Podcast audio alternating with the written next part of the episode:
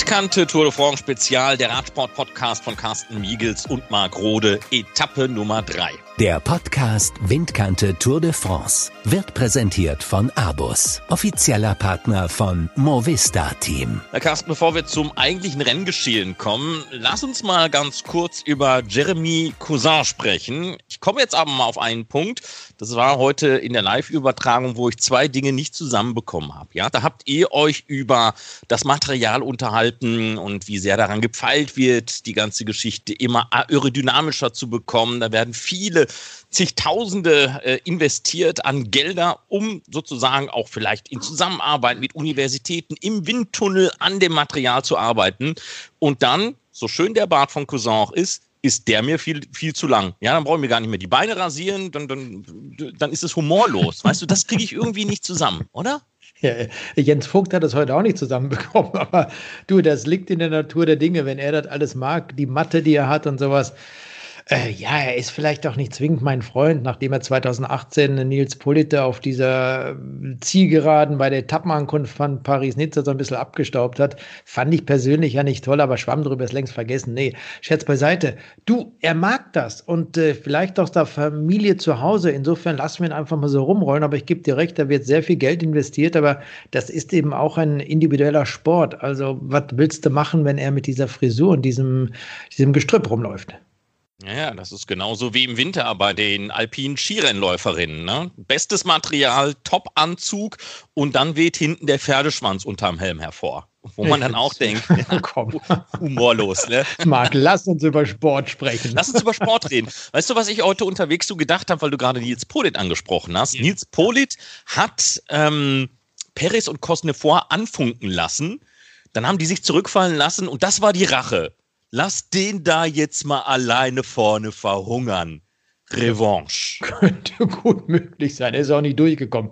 Weiß gar nicht, ob Nils damit zufrieden ist mit diesem Ergebnis. Habe ich noch gar nicht äh, gefragt. Aber im Endeffekt wird es dem Nils auch egal sein, ob der da vorne verhungert oder ja, wenn er die Etappe gewonnen hätte, zugegebenermaßen, dann wäre Nils damit nicht zufrieden gewesen. Das hätte ihm wahrscheinlich nicht geschmeckt. Aber die wissen ja, wie sowas läuft. Und genauso ist heute die Etappe der Tour abgelaufen. Man hat den da vorne verhungern lassen. Selbst wenn sie zu dritt, zu viert gewesen wären, wären sie nicht allzu weit gekommen irgendwann. Und äh, das haben eben auch Rolf Aldag und Jens Vogt nochmal angesprochen. Zwei, zweieinhalb Minuten, drei, vier Minuten maximal. Mehr bekommen die nicht und die vorne wissen ganz genau, wie sie das steuern, die hinten wissen, wie sie das steuern. Eigentlich ist es ein bisschen schade für den Lauf, Verlauf einer Tour de France-Etappe, aber das ist der moderne Radsport.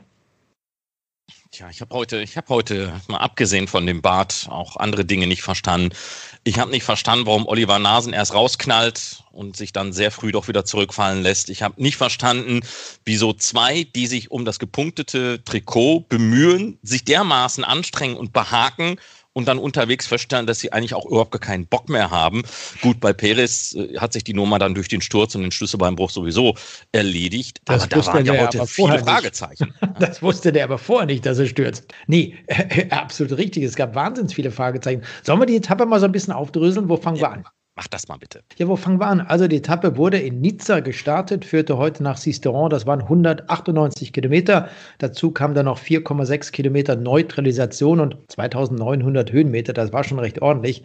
12.10 Uhr ging es los. 173 Fahrer waren am Start und so typisch eigentlich Tour de France-Etappe. Auf die Plätze, fertig, los. Christian Prudhomme, der Direktor, schwenkt die Fahne und zack, sind sie dann rausgefahren. Es waren eben vier Fahrer. Wir hatten einmal Anthony Perez da vorne, Jérôme Jérôme Cousin, Oliver Nasen und äh, Benoit Cosnefroy, zwei Fahrer aus der französischen AG Dessert La Mondialmannschaft. Und das war eben das Kuriose, Marc. Da hast du absolut recht und das haben wir bis heute auch noch nicht ganz verstanden, weil wir uns mit Oliver Nasen auch noch nicht unterhalten konnten. Der hatte sich dann relativ schnell wieder zurückfallen lassen ins Feld.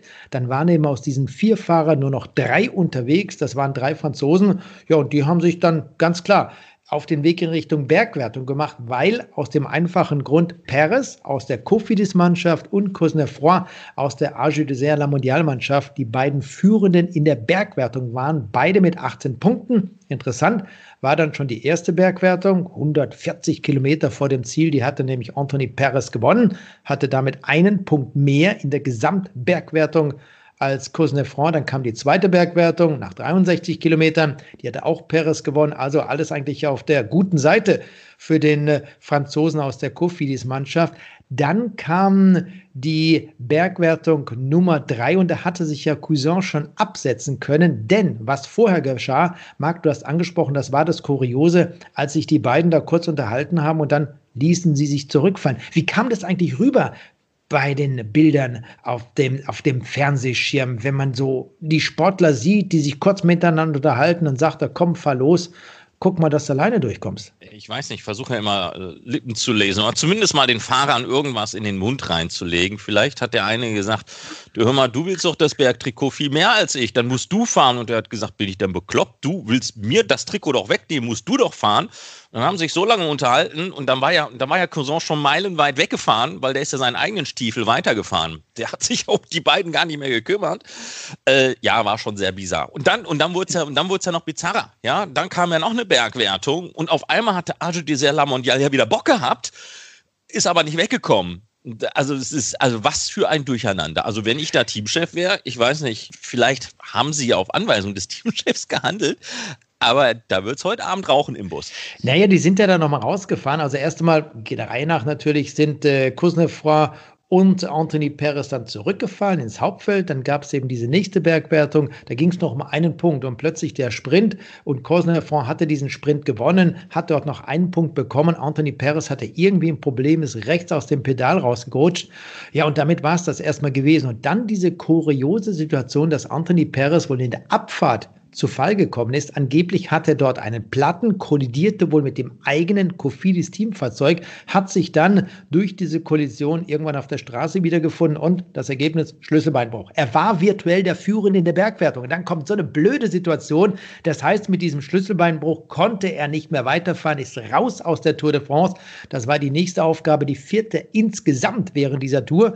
Wir erinnern uns an Raphael Falz am letzten Samstag, der raus ist, dann äh, Philipp Gilbert, der ausscheiden musste mit einer gebrochenen Kniescheibe. Wir erinnern uns auch an John Degenkolb, der leider diese Tour de France am Samstag bereits verlassen musste. Und jetzt eben auch Anthony Perez, der raus ist aus dieser Tour de France. Damit haben wir also noch 172 Fahrer im Rennen. Ja, und Jérôme Cousin, der ist dann alleine vorne weitergestiefelt hat wahrscheinlich von dieser Mitteilung relativ wenig mitbekommen, hat seinen Vorsprung vergrößern können auf vier Minuten ungefähr. Aber wie vorhin schon gesagt, man wusste ja ganz genau, der wird sowieso eingeholt. Dann ging es nach Digne-les-Bains.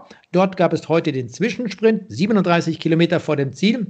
Interessant insofern, dass in Digne-les-Bains 2015 die Etappe nach Pralou gestartet wurde. Und ich mag ja den äh, Simon Geschke besonders, weil er einfach ein toller Rennfahrer ist, weil er immer sehr aktiv ist, ein, ein ganz lieber, netter Mensch ist. Und diese Etappe 2015 in Pralou hat eben Simon Geschke damals gewonnen. Insofern möchte ich nochmal auf Dini Lebar zu sprechen kommen. Ja, und dort gab es den Sprint. Jérôme Cousin hatte immer noch einen kleinen Vorsprung, hat sich dort diese Punkte kassieren lassen. Wichtiger waren für ihn wahrscheinlich die 1500 Euro, die er kassiert hat. Das ganze Geld fließt dann erstmal in die Mannschaftskasse, wird später aufgeteilt. Und Peter Sagan hat sich dort als Zweiter vor Bonifacio platziert, hat 17 Punkte bekommen und damit war Peter Sagan schon deutlich näher in der Punktewertung an den Führenden, an Alexander Christoph herangekommen. Und jetzt ging es bei der Etappenankunft darum, dass sich eben Peter Sagan nochmal ein paar Punkte sichert und möglicherweise diese Punktewertung übernimmt. Also das Kurioseste dieser Etappe war sicherlich dieser Sturz von Anthony Perez, von dem es leider keine Bilder gibt. Wir haben ja selber über Eurosport-Kollegen, auch über unseren äh, Kollegen von radsportnews.com, nämlich dem Felix Mattis, nochmal versucht, irgendwelche Bilder zu bekommen. War nicht drin, gibt keine Bilder. Vielleicht werden die im Nachhinein nochmal auftauchen, aber schade für Anthony Perez. Ja, und dann hat sich alles im Endeffekt auf diesen Massensprint in Sisteron konzentriert. Übrigens, Sisteron, das äh, kleine Örtchen war in der Geschichte der Tour de France erst einmal Startort einer Etappe, die führte damals nach äh, Bourg-le-Valence. Mark Cavendish hat dort die Etappe gewonnen. Diese Etappe ist insofern in die Geschichte eingegangen. Wir haben auch bei Eurosport darüber gesprochen, dass Mark Cavendish nicht nur Etappensieger war, sondern sein Anfahrer Mark Renshaw im Jahr 2010 eben disqualifiziert wurde, weil er gemeinsam mit dem Neuseeländer Julian Dean, damals für das Team Garmin unterwegs, einen kleinen äh, Kopfstoß verteilt hat. Und äh, er wurde damals eben dieser Mark Renshaw aus der Tour de France ausgeschlossen. Auch das war heute ein Thema während der Übertragung. Ja, und dann gab es heute den Sprint und ich fand, Marc, der war einfach großartig, vor allem die Art und Weise, wie Caleb Youn da vorbeigerauscht ist, links und rechts vorbei und ist die Lücke noch so klein. Ein Vorderrad passt immer rein. Rein nach diesem Motto hat er sich dann dort die nächsten Tour de France-Etappen sich gesichert. Ja, das kannst du aber auch nur machen, wenn du die Körpergröße von Caleb Ewan hast, ne? dass du da, nun, da durchpasst. Nein, das, ist, das Schöne ist ja, ähm, dass man eigentlich erst aus der Helikopterperspektive so einen Sprint wirklich analysieren kann. Ja, wir haben ja manchmal auch so ein bisschen den Nachteil, dass äh, wir mit dieser stationären Kamera das Geschehen auf den letzten Metern von vorne kommentieren müssen und dann zum Teil gar nicht sehen. Caleb Ewan, der tauchte ja extrem spät ist auch erst nur 1,65 Meter 65 groß. Aber guck mal, dieses rechts-links, wie er sich da wie ein Slalomfahrer durchgetankt hatte, das hat man dann nachher erst aus dieser ähm, ja, Kameraperspektive vom Helikopter aus äh, gesehen. Und das hat das Ganze ja noch faszinierender gemacht. Ja, so ein Sam Bennett an diesem Tag, der hatte echt keine Schnitte gehabt. Nee, der hatte keine Schnitte. Das hat auch im Endeffekt gemerkt. Die Mannschaft hat so viel gearbeitet, vor allem auch äh, Team de Klerk und äh, sein Teamkollege Remy Cavagna. Die haben geschrubbt dort vorne. 200 Kilometer war die Etappe lang und die beiden hat man eigentlich ständig irgendwie vorne gesehen, um das Tempo zu machen, um den Abstand zu der Spitzengruppe oder später eben dem einzelnen Fahrer dort vorne, Jérôme Cousin, nicht zu groß werden zu lassen. Aber im Endeffekt sind sie dann leer ausgegangen. Und ich glaube, weiß nicht, wer es war, entweder Rolf oder Jens hat ja gesagt, der zweite bei einem solchen Massensprint, das ist dann leider doch der erste Verlierer. Ein Sprinter will gewinnen, will gewinnen. Und wenn es nicht funktioniert, dann ist er einfach knatschig, dann hat es nicht gereicht habe ich doch recht gehabt am Anfang dieser Tour de France mit meiner philosophischen Einstellung. Ist ja nicht meine, ist ja die von Peter Nortück gewesen. Aber so ist das. Ja, aber man tritt ja beim Sport an, um zu gewinnen und nicht um Zweiter zu werden. Man nimmt sich ja nicht vor, so ein Caleb Ewan sagt ja nicht, heute wäre ja mal geil, Zweiter zu werden. Das wird ja auch doof klingen irgendwie, ne? Nein, die wollen gewinnen. Das haben sie jetzt auch im Nachhinein dieser Etappe nochmal gesagt. Sie treten an, um hier zu gewinnen. Solche Massensprints und ein Tour de France-Etappensieg, der ist einfach wahnsinnig viel wert. Wie hat er das gesagt? Knapp vorbei ist auch daneben. Also, das hat Sam Bennett nach der Etappenankunft gesagt. Übrigens, das könnt ihr alles selber nochmal nachlesen, wenn ihr möchtet. Auch auf, bei den Kollegen von Radsport News kommen. Da wird es ja täglich so, so gibt es so eine kleine Rubrik Stimmen zur Etappe, Stimmen zur, Stimmen zur dritten Etappe. Die werden dort aufgeführt und da kommt eben auch dieser dieser Sam Bennett zu Wort, auch Caleb Ewan nach seinem Etappensieg. Also auch das gibt es dann dort nochmal alles nachzulesen. Herr Miegels, die Trikotfarben möchten verteilt werden von Ihnen. Ja, die Trikotfarben, das sieht gut aus, denn äh, zunächst einmal ist es für die Franzosen ganz, ganz wichtig, dass Julien Alaphilippe die Gesamtwertung von äh, dieser Tour de France verteidigt hat. Heute war es kein großes Problem. Caleb Ewan hat also gewonnen vor Sam Bennett und Giacomo Nizzolo. Eins muss ich noch sagen, Marc Jonas Koch, den will ich hier an dieser Stelle erst nochmal hervorheben. Der ist nämlich heute 13. geworden, startet für die CCC-Mannschaft am letzten Samstag schon bester Deutscher gewesen in Nizza als 21. dieser Etappenankunft. Also der 27-Jährige aus Zimmern in der Nähe von Rottweil zeigt, was er drauf hat. Das war ja auch in den letzten Jahren schon der Fall. Nicht umsonst hat er einen Vertrag bei CCC bekommen. Der weiß übrigens noch gar nicht, wie es im nächsten Jahr weitergeht, denn CCC wird es ja in dieser Form 2021 nicht mehr geben. Also sind die Ergebnisse für Jonas Koch immens wichtig, dass er sich hier vorne platziert. Aber das gelbe Trikot, wie gerade gesagt, das bleibt bei Julien Alaphilippe, gefolgt von Adam Yates und Mark Hirschi. Die Abstände ganz gering. Adam Yates hat gerade mal vier Sekunden Vorsprung. Rückstand natürlich. Mark Hirschi hat sieben Sekunden Rückstand. Und wenn man weiter nach unten geht, dann findet man Tadej Pogacar aktuell an vierter Position mit 17 Sekunden Rückstand. Und auch Egan Bernal, Tom Dumoulin zum Beispiel, Guillaume Martin, bester Franzose hinter Alaphilippe in der Gesamtwertung, hat als Neunter gerade mal 17 Sekunden Rückstand. Das bedeutet, es wird morgen sehr, sehr spannend. Aber Bevor wir zur morgigen Etappe kommen, schauen wir noch die Punktewertung. Ich hatte ja schon darüber gesprochen. Peter Sagan hat nicht nur beim Zwischensprint in Digne Le Ban Platz 2 belegt, sondern bei der Etappenankunft erneut Punkte erhalten. Und das bedeutet, Peter Sagan ist der neue Führende in der Punktewertung dieser Tour de France mit zwei Punkten Vorsprung vor Alexander Christoph. Vielleicht, wer weiß, ist es ja der Grundstein, um bei dieser Tour de France zum achten Mal die Punktewertung zu gewinnen drückt mal die Daumen, dass es für ihn, für das Team Bora Hans Grohe auf dieser, dieser Stelle auf jeden Fall funktioniert. Nachwuchswertung, Marc, wollen wir auch und müssen wir mit reinnehmen. Marc Hirschi hat hier seine Spitzenposition verteidigt, allerdings auch nur mit 10 Sekunden Vorsprung für Tadej Pogacar. Und das ist der dritte der letztjährigen Spanien-Rundfahrt. Egan Bernal dicht auf den Fersen, auch mit 10 Sekunden Rückstand. Der Tour de France-Sieger des vergangenen Jahres in der Bergwertung. Benoit Connefort an der Spitze mit 21 Punkten, gefolgt von Michael Gugel aus Österreich, der hat neun Punkte Rückstand. Das bedeutet, da geht es auch morgendlich morgen richtig zur Sache. Du wirst ja nachher nochmal auf die Etappe von morgen blicken, auf den vierten Abschnitt dieser Tour de France. Ja, und der Mannschaftswertung, da hat sich nichts geändert. Drexiger Fredo bleibt auf jeden Fall an der Spitze vor der nächsten US-amerikanischen Mannschaft, nämlich Education First. Die sind quasi zeitgleich an erster Position der 22 Mannschaften dieser Tour. Ja, bevor wir zum Tag morgen kommen, ich bin ja im Moment parallel bei der Ungarn-Rundfahrt äh, mit dabei. Und weil du gerade ähm, das Team CCC in Auflösung begriffen auch noch einmal und Jonas Koch explizit angesprochen hattest, äh, Jakub Maretzko ist im Moment auch gut unterwegs. Äh, zweiter Etappensieg für den bereits. Also wenn noch einer einen guten Sprinter mhm. braucht, da sollte man jetzt schnell zuschlagen. Der hat nämlich auch noch keinen Vertrag für das kommende Jahr. Das wie, läuft, wie, wie, wie läuft es denn da so bei dieser Ungarn-Rundfahrt?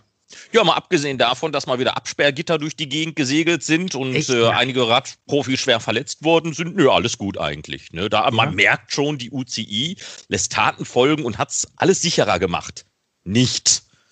Ja, hat auch Alexander Kunischew schon gesagt. Geht gar nicht.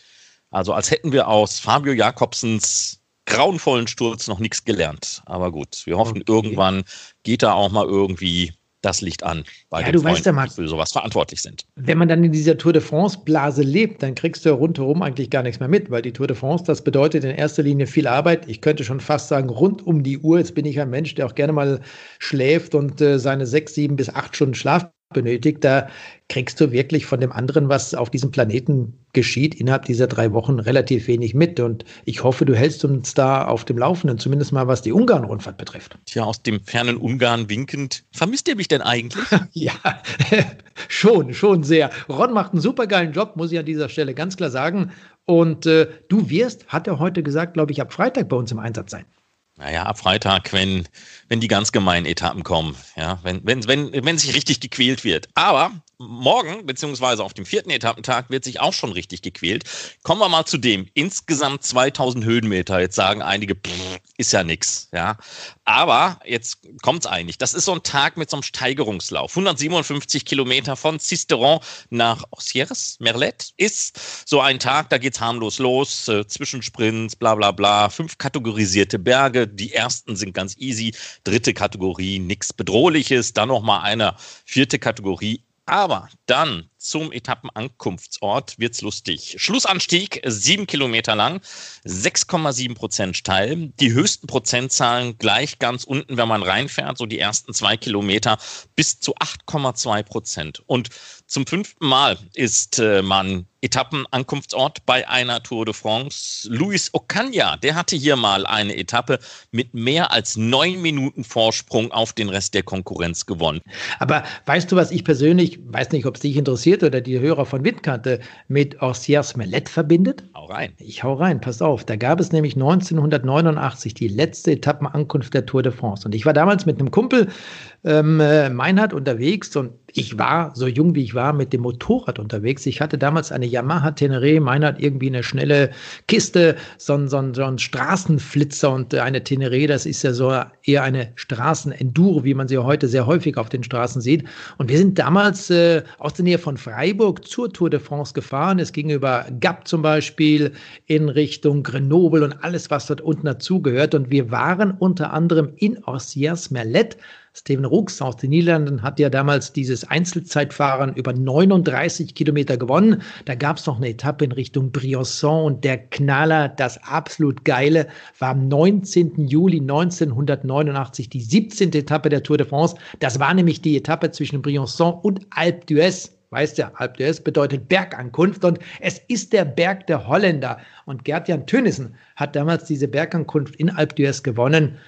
Ossias Mellet gehört ja dazu, Alp d'Huez, es war einfach wunderschön. Es ging dann von Aix-les-Bains weiter und äh, Laurent Fignon zum Beispiel, Der war damals bis einen Tag vor dem Ende der Tour de France der Gesamtführende.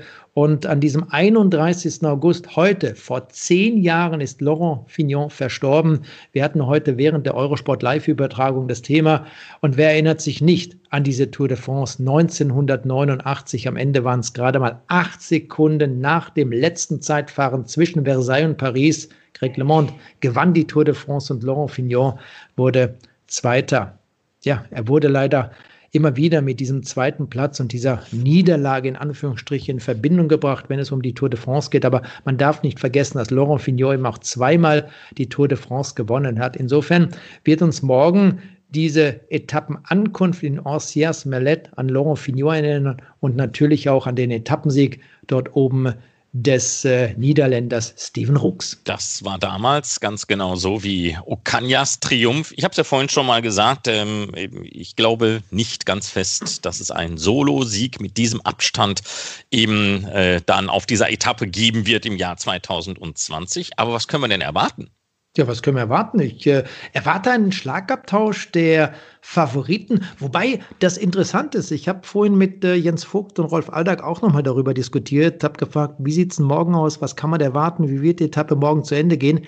Sie selber glauben nicht, dass es morgen einen großen Schlagabtausch geben wird. Sie gehen davon aus, dass vielleicht sogar eine kleine Spitzengruppe durchkommt, die am Ende den Sieg unter sich ausmacht. So ein, so ein Thomas de Gent zum Beispiel von Sudalotto. Das wäre dann der zweite Sieg, wenn es klappen sollte.